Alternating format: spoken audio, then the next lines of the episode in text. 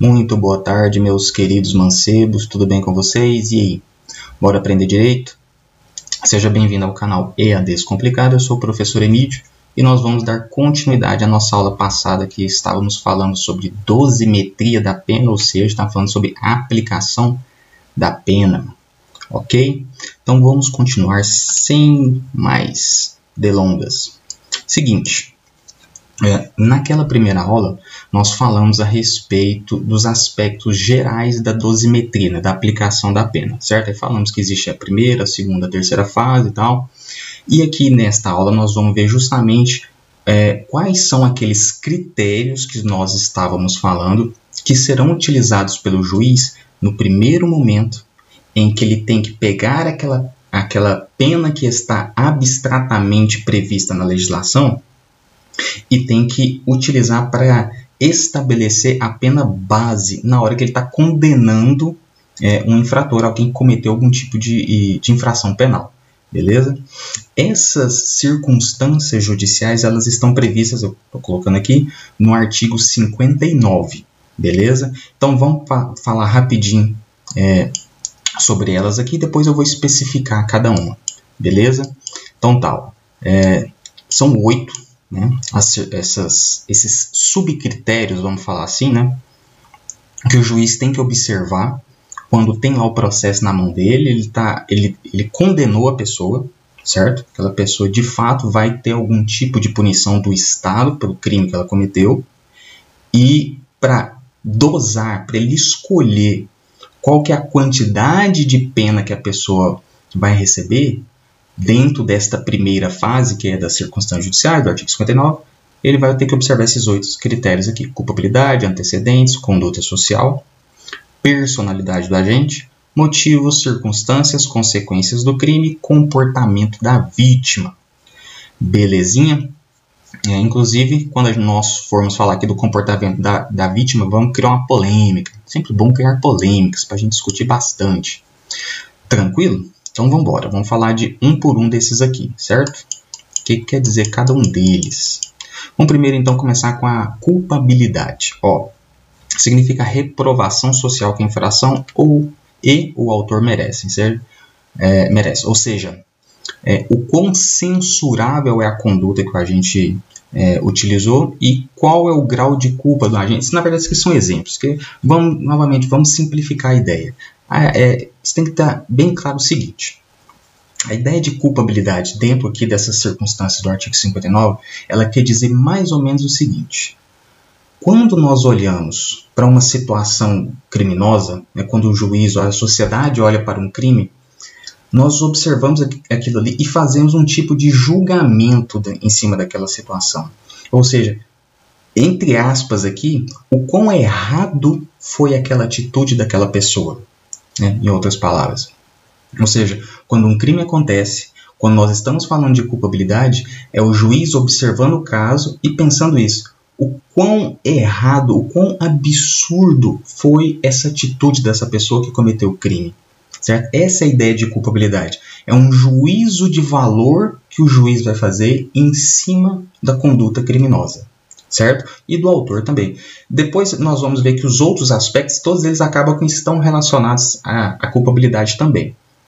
Mas, enfim, fique com essa com essa ideia geral aqui da culpabilidade, que é isso, que é a gente olhar para a situação e falar assim, hum, isso não está certo, isso está errado, mas não está tão errado assim, entendeu? Esse é o julgamento, esse é o juízo de valor que a gente vai fazer. Então vamos para exemplo que vai ficar um pouquinho mais claro, certo? Pensa o seguinte: vamos pegar então ó, dois homicídios, certo? É, ambos, obviamente, a pessoa matou o outro, tranquilo. Mas então, ó, dentro da culpabilidade, dentro dessa avaliação que eu estou falando aqui, qual desses dois homicídios nós vamos entender que é algo assim mais reprovável, mais censurável, entre aspas, assim, qual que é o mais errado, certo? Então é o seguinte, Imagina o pai que matou o genro porque o genro estava espancando e ia acabar matando a filha um, um, dia ou outro, certo? Aí o pai, de vingança, foi lá e matou o genro porque todos os dias ele batia na filha, alguma coisa assim. Outra situação, imagine uma filha que mata os dois pais para ficar com a herança dele, deles. Então, novamente, são dois homicídios, mas em um deles aqui a gente tende, né, uma tendência a olhar e falar assim, isso aqui parece que está mais errado, certo? Obviamente esse tipo de valoração vai variar um pouco de pessoa para pessoa. E aí, por isso que muitas na, na prática a gente acaba vendo é, sentenças às vezes mais pesadas ou mais amenas dependendo do juiz, porque o juiz é um ser humano, ele julga de acordo um pouco as convicções dele. Beleza? Mas a ideia da culpabilidade é essa aqui. Ou então, ó, duas lesões corporais diferentes. Uma, é um, o cara estava dirigindo, o motorista atropelou e causou um tipo de lesão na pessoa, né? machucou ela, beleza. Uma é porque o, o, o motorista ele estava bêbado e apostando corrida, ok? O outro é um motorista que estava em alta velocidade porque estava é, correndo para ver o filho que estava nascendo no hospital. São duas situações onde a pessoa atropelou, causou algum tipo de lesão num pedestre, mas ambas, em ambas situações, nós temos contextos diferentes. Um, cara estava bebaço, loucaço, postando corrida, e outro não, o cara estava desesperado para não perder o nascimento do filho dele. Mais uma vez, cabe a cada um fazer esse tipo de julgamento do, entre aspas, mais uma vez, né? O quão errado é isso, né? E justamente essa ideia de culpabilizar a pessoa variando de cada de, dependendo de cada, de cada um, né, de cada jogador, é que nós, nós estamos aqui falando da culpabilidade. Beleza? Vamos para o próximo. Em relação aos antecedentes. Seguinte, eles vão representar o passado vamos dizer assim, né? a vida é, pregressa do condenado, considerando as informações favoráveis ou desfavoráveis. Ou seja, se for favorável, a ideia é de que o juiz, cada vez mais, ele vai procurar é, aproximar a pena do mínimo. Se for desfavorável, vai cada vez mais aproximar a pena do máximo. Lembrando, vamos contextualizar. Pensa no homicídio, certo? Onde a pena mínima é 6 anos, a pena máxima é 20 anos. Ou seja, tanto culpabilidade quanto é tudo, tá? Em todos os aspectos, essa lógica que eu estou explicando agora vale, tá? Então, se o cara é muito culpado, se ele tem antecedentes, por exemplo, então a tendência é que o juiz vai se aproximar dos 20 anos. Agora, vamos imaginar que a culpa da pessoa não foi tão grande assim, é, os, ele não possui antecedentes desfavoráveis, certo? Então, nesse tipo de situação, a pena, na hora que o juiz estiver lá calculando, ela vai se aproximar mais dos seis anos de prisão, por exemplo. Beleza? Então vamos lá. É, com um detalhezinho, tá? Nós estamos falando aqui desses antecedentes de, das condenações que a pessoa teve anteriores, tá? Desde que essas condenações não, vão, não gerem reincidência. Reincidência é um assunto complexo, outro dia eu vou tratar dele. Mas só para entender então é o seguinte: quando a gente está falando de antecedência, na hora que o juiz está lá aplicando a pena, ele condenou o cara, e agora ele olhou: peraí, deixa eu ver a ficha criminal dessa pessoa aqui, deixa eu ver tudo que ela já fez no passado. Ah, há 10 anos atrás ele foi condenado por furto. Ah, então tá, então peraí, então eu tenho uma circunstância aqui que desfavorece, um antecedente que desfavorece ele. Então a pena dele deve ser um pouquinho maior. Ah, nunca teve nada, é um cara que tem uma ficha limpíssima. Ah, não, então beleza, ele tem uma, um, os antecedentes dele são favoráveis, então a pena dele tende a ser menor. Tranquilo? Outra informaçãozinha importante ó, em relação a essa, a, aos antecedentes. É, o STJ sumulou aqui, ó, tem uma súmula, né, a 444, que vai dizer o seguinte: é verdade, é proibida a utilização de inquéritos policiais e ações penais em curso para agravar a pena base. Lembrando que pena base é justamente é, este primeiro momento aqui, que é o primeiro critério, que são as circunstâncias judiciais. Em outras palavras, o que, que essa súmula está querendo dizer? Fala assim, ó, juiz, no momento que você está aplicando a pena para esse sujeito aqui que cometeu um crime, se existe uma investigação contra ele, ele não foi julgado ainda num, num segundo processo se esse cara não foi julgado ainda, então você não pode considerar isso como antecedente, tá? Ou então, já terminou a investigação, está rolando um processo. Juiz, você não pode utilizar esse processo como na, na, na, na valoração dos antecedentes. Você não pode. Nós não sabemos se vai ser julgado é, inocente ou culpado neste outro processo. É mais ou menos isso que a súmula quis dizer, beleza? Vamos continuar. conduta social, isso que é bacana. Ó, vai relacionar-se né, a conduta social ao comportamento que a pessoa vai ter no dia a dia dela, no trabalho, no ambiente social, na família e por aí vai. Ou seja, qual é a conduta que essa pessoa tem? Como é que ele vive socialmente? O que, que ele faz no seu dia a dia? Certo? Então, ele é uma pessoa boa, entre aspas, né? É uma pessoa boa, uma pessoa ruim. É, ela faz. É nem, aliás, se eu falar que é uma pessoa boa, nós estamos falando mais de personalidade, mas ela faz coisas boas, faz coisas ruins. Tá? Vamos, vamos tentar contextualizar aqui, vamos dar exemplo, porque exemplo sempre ajuda a gente a entender um pouquinho melhor. Então pensa o seguinte, novamente, a ideia de como é que essa pessoa é, age no seu dia a dia. Pensa o seguinte, uma pessoa que está sendo acusada pelo crime de ameaça. Deixa eu já puxar os dois aqui, mas ó, foca aqui, não fica lendo tudo não. Ó, então, crime de ameaça. A pessoa está sendo acusada de crime. Aliás, neste momento nós estamos falando de 2003, essa pessoa já foi condenada. Né? O juiz já condenou ela e vai aplicar a pena pelo crime de ameaça. Enfim. Então, na hora que o juiz pega as provas do processo, ele vai ver lá que ó, várias testemunhas falaram que aquela pessoa que foi condenada pelo crime de ameaça, ela xingava e gritava com os funcionários do trabalho dele, que ela já agrediu fisicamente a esposa e os filhos na rua ali perto, os vizinhos viram, ou seja, se a pessoa está sendo condenada pelo crime de ameaça e percebe-se que o comportamento no trabalho, na vizinhança, socialmente dele, é um comportamento que a gente vê como algo ruim, então a pena dele tende a subir um pouquinho. Ou então, aqui, ó, no caso de homicídio culposo por atropelamento. Vamos imaginar que a pessoa é, não fez o bafômetro, certo? Né, ela se recusou e tal, mas ainda outras provas tal levaram o juiz a, a condená-lo mesmo assim. E aí o juiz vai, vai, vai fazer uma pesquisa e tal e vê que nas redes sociais dele, redes sociais, é, mostra que ele está sempre tirando foto, dirigindo e, e é, dirigindo e tirando foto ao mesmo tempo, ou seja, está usando o celular enquanto dirige, e posta muitas fotos dele também dirigindo e bebendo, e, bebedeira e festa, alguma coisa assim. Ou seja, são indícios que demonstram que, de fato, aquela conduta da pessoa ao volante, né, já que nós estamos falando de um crime de, de homicídio culposo por atropelamento, pode ser que interfere, certo? Afinal, a vida dele pregressa, nessa vida que ele tem socialmente, pode ter influenciado. Mais uma vez, nessa situação, a pena dele tende a aumentar um pouquinho. Ou então esse caso aqui de verdade, tá? Uma pessoa que tava, foi condenada por tráfico de drogas, porém, várias testemunhas alegaram que ele ajudou demais a comunidade. Ele conversava com as pessoas, é, com os moradores, ah, o que, que você precisa, o que você está precisando, você está precisando de comida, de gás, enfim, e comprava as coisas para toda a comunidade. Além disso, ele pegou para ajudar as crianças, o cara construiu escola, o cara é, construiu quadra de esportes com vestiário, com um monte de coisa, e toda essa estrutura que ele foi, foi criando ali, pagando com dinheiro da droga. Mas enfim, toda essa estrutura ali gerou por exemplo, muitos empregos. Obviamente, os empregos que eu estou falando aqui são empregos é, lícitos, né? Uma vez que tem uma escola, aí tem o professor, tem a faxineira e por aí vai entendeu?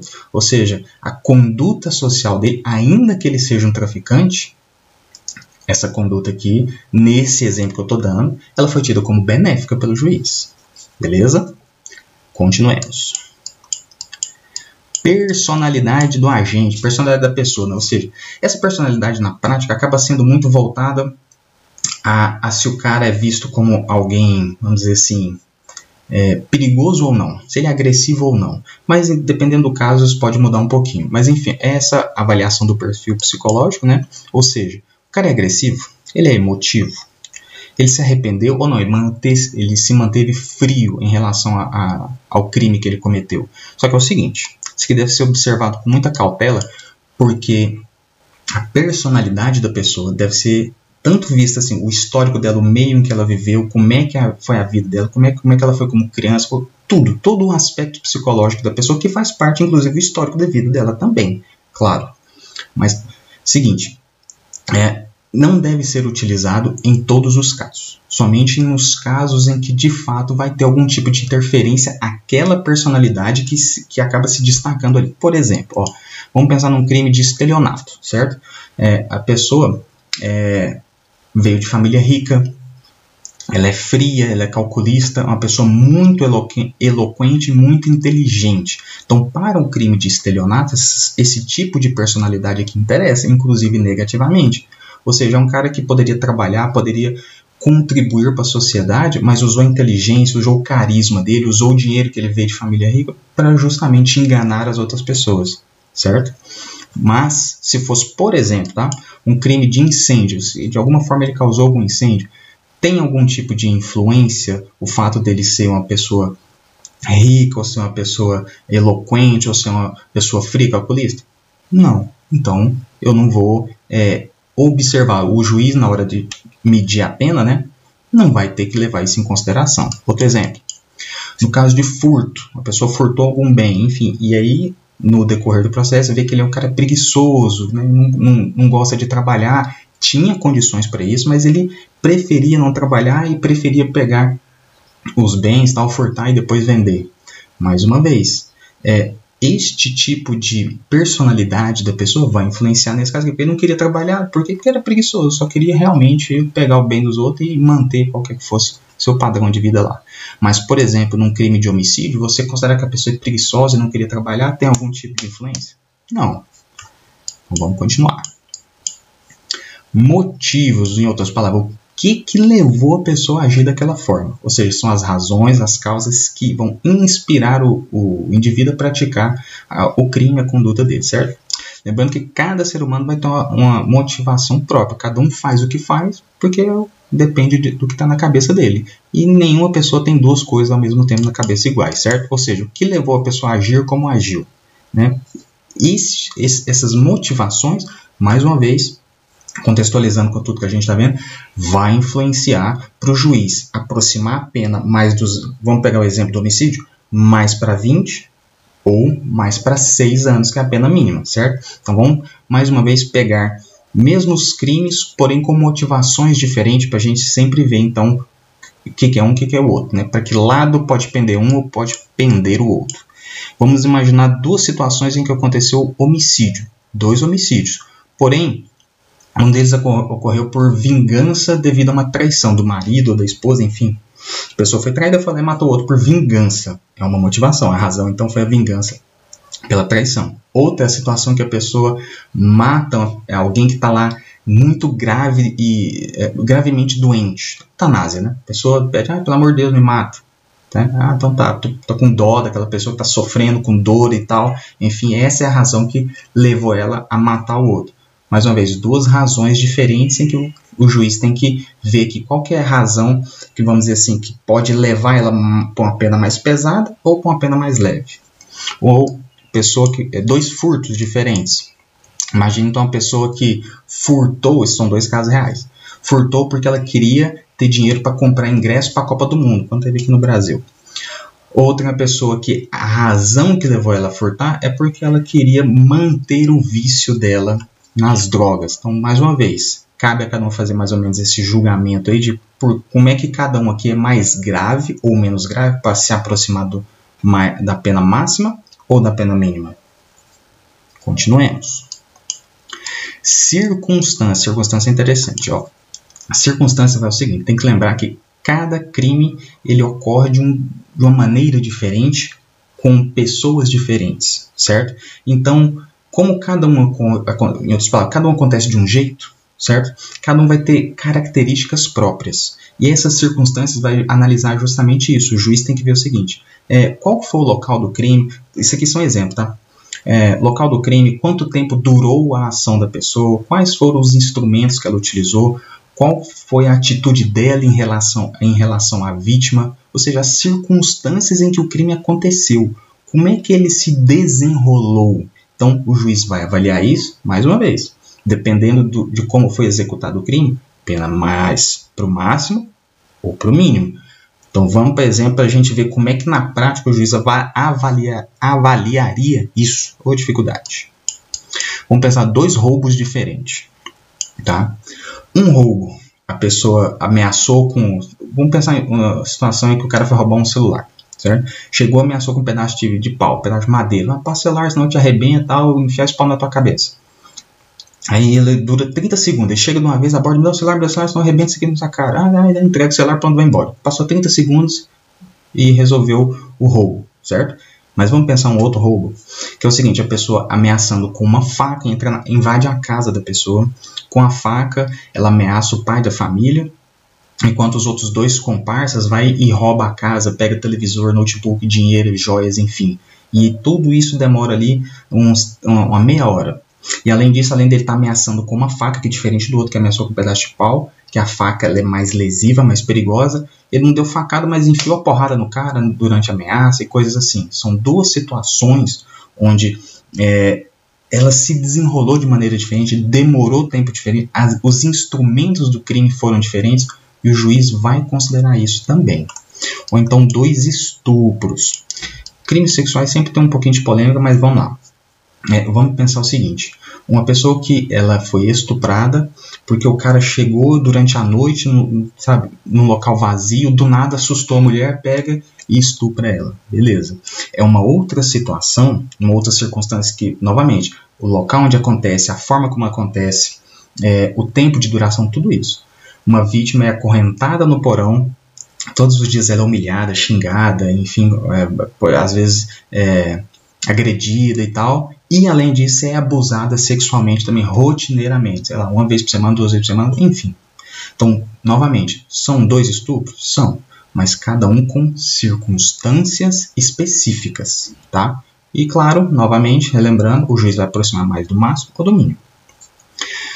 Vamos partir agora para as consequências do crime, que vai estar relacionado à intensidade da lesão e o seguinte: qual foi, quais foram as implicações para a vítima? O que aconteceu com a vítima depois? Quais foram as consequências que ficaram para a vítima ou para terceiros também? Então, em outras palavras, é o seguinte, ó, qual foi o impacto, as consequências, né, o que, que ficou depois para a vítima ou para terceiro de natureza pessoal, emocional, econômica, política, moral, enfim. Quais foram as consequências? Mais uma vez, vamos trazer exemplo para a gente ver que, como é que o poder, ficaria ali na mão do juiz para ele avaliar. Vamos ver. Ó. Vamos pensar o seguinte. Imagine então um homicídio onde o pai mata a mãe na frente dos filhos. Quais serão as consequências para estes filhos que viram a mãe morrer morta pelo pai na frente deles? Tá vendo? As consequências disso aqui é gravíssimo. Ou então, vamos supor que eh, basta você pensar o contrário. E se fosse um pai que mata, mas os filhos nem ficam sabendo, sabe? Então, cada situação pede alguma coisa, pede um peso diferente. Vamos pegar outro exemplo, lesão corporal culposa, onde uma vítima perde uma perna, por exemplo. Então, vamos pensar em atropelamento, qualquer coisa mais fácil. Um atropelamento por, e causou uma lesão corporal culposa, tá? Vamos pensar então uma pessoa que perdeu a perna, uma consequência, tá? Mas uma coisa é, sei lá, um pintor é, que perde uma perna. O trabalho dele é com, com, com a mão pintar um escultor, qualquer coisa assim. É diferente, por exemplo, se o cara fosse um jogador de futebol. As consequências para um não são as mesmas consequências para o outro, certo? O cara, o jogador de futebol, obviamente, as consequências, é, principalmente econômicas para ele, seriam muito maiores. Enfim, é claro que vai ter muito mais. Talvez o econômico que é o mais visível, assim, o mais, que mais chama atenção. Ou então, por exemplo, um crime de calúnia, né? A pessoa falou que fulano cometeu um crime. Tá. Vamos imaginar então que essa pessoa que foi vítima de calúnia é uma pessoa que é muito famosa e muito influente, né? Vive da imagem dela, alguma coisa assim. Mais uma vez, ela vai ter repercussões, ainda mais hoje em dia com mídias sociais, né? Muito difícil de você conseguir reverter totalmente a imagem da pessoa. Beleza? E agora vamos para o último dos oito critérios que o juiz vai observar dentro da primeira fase, né, circunstâncias judiciais, que é o comportamento da vítima. Ou seja, qual que é o grau de influência que ela acabou concorrendo para que o crime de fato acontecesse. O que, que a vítima fez que motivou o crime contra ela, certo? certo? Ó, ou seja, ela estimulou a conduta do criminoso, ela agiu prevenindo ou incentivando o crime. Isso aqui é muito é, polêmico, tá? Porque pode gerar algumas interpretações que muitas pessoas não vão concordar. Quer ver? Vamos para exemplo que isso vai ficar bem claro. Pensa o seguinte. Vários exemplos aqui. Lesões corporais. Uma pessoa encheu a outra de porrada, machucou ela. Mas aí a vítima provocou, xingou ele, às vezes empurrou, alguma coisa assim, aí o cara perdeu a cabeça e enfiou a porrada dele e machucou muito ele. Então a vítima provocou, através dos xingamentos, um empurrão, alguma coisa assim, dependendo da situação, o juiz pode entender que sim, ou seja, vai diminuir a pena. Tá? Ou então, no caso de roubos e sequestros, esses três últimos que eu coloquei aqui tá, são casos reais que juízes proferiram sentenças e diminuiu a pena porque a pessoa agiu dessa forma. Então, por exemplo, no caso de roubo e no outro de sequestro, o juiz entendeu que a pena do, do sequestrador, do, do, do, assaltante, deveria ser menor, uma vez que a pessoa, a vítima, ela esbanjava o patrimônio dela, andava só com carrão, tirava foto nas redes sociais mostrando dinheiro, relógio e por aí vai. Então ela estava incentivando a, a, os criminosos. E de fato aconteceu e o juiz diminuiu a pena do cara por causa disso. Outro é, é um caso de furto, onde a pessoa deixou os vidros abertos com a carteira em cima do banco do carro. O juiz entendeu também que a vítima meio que incentivou o comportamento do, do, do ladrão, né, que foi lá e furtou a carteira, porque estava muito fácil. Né? Ela não, não agiu prevenindo, então a pena do cara deve ser menor. E também nos casos de crimes sexuais, esse aqui é difícil de, vamos dizer, de um juiz agir dessa forma, tá? Mas acontece. Infelizmente no Brasil tem isso. Decisões onde o juiz diminui a pena do estuprador porque ele entendeu que a vítima acabou se insinuando de alguma forma, seja porque ela estava usando roupas provocantes, porque ela estava andando sozinha à noite quando não deveria andar naquele horário à noite, sozinha, mulher e por aí vai. Certo? O fato é que, de fa é, o fato é que na prática, é, esses crimes de natureza sexual e, também, e muito também dos crimes é, de homicídio, uh, nem todos, mas eu vou ficar mais com o exemplo dos crimes sexuais. Ele é, é, vamos dizer, um pouco mais unânime de que o comportamento da vítima não deve ser levado em consideração pelo juiz, porque a vítima não tem culpa de nada. Ou seja, né, vamos pensar que se a mulher quiser andar pelada na roda, é problema dela. Ninguém tem nada a ver com isso, ninguém tem o direito de pôr a mão nela. Inclusive, se ela for acusada por atentado ao pudor, qualquer coisa, é problema dela. Mas, né, é, é, exceção, mas existe caso em que o juiz acaba entendendo que a pena deve ser diminuída por causa desse tipo de comportamento. Belezinha? Então, esses foram os oito aspectos. Vamos voltar aqui. Artigo 59. Os oito aspectos que o juiz vai ter que observar na hora em que ele for é, fixar a pena base neste primeiro momento, nesta primeira fase da dosimetria, nesta primeira fase da aplicação da pena. Lembrando que ainda tem a, a, segunda fase e a terceira fase, que obviamente nós veremos em outras aulas. Beleza? Então o juízo tem que avaliar esses oito aspectos, lembrando que ele não precisa sempre observar todos os oito, porque tem casos que não vai ser relevante, tem casos que nem vai ser possível o juiz observar isso. Mas enfim, ele avalia todo o, o que der, né? avalia esses, essas circunstâncias, faz um, uma, uma balança entre elas e aplica a pena base. Essa pena base, vamos supor, homicídio. Ele avaliou tudo aqui e falou assim: bom, de acordo com culpabilidades, antecedentes, enfim, todos os oito aspectos, o homicídio que é de 6 a 20, eu vou fixar em 10 anos. Ele pegou algumas coisas que foram favoráveis, outras desfavoráveis, enfim, fixou em 10. Essa pena de 10, e agora ele vai pegar ele vai levar para a segunda fase, que nós vemos na, na, próxima aula. E em cima desses 10 anos, ele vai pegar os aspectos relativos da segunda fase, né, do segundo momento da dosimetria, e vai aumentar ou diminuir é, essa pena. Belezinha? Fechou? Então, um grande abraço, curte o vídeo, compartilhe o canal e se inscreva aí. Fechou? Abração, irmãozão!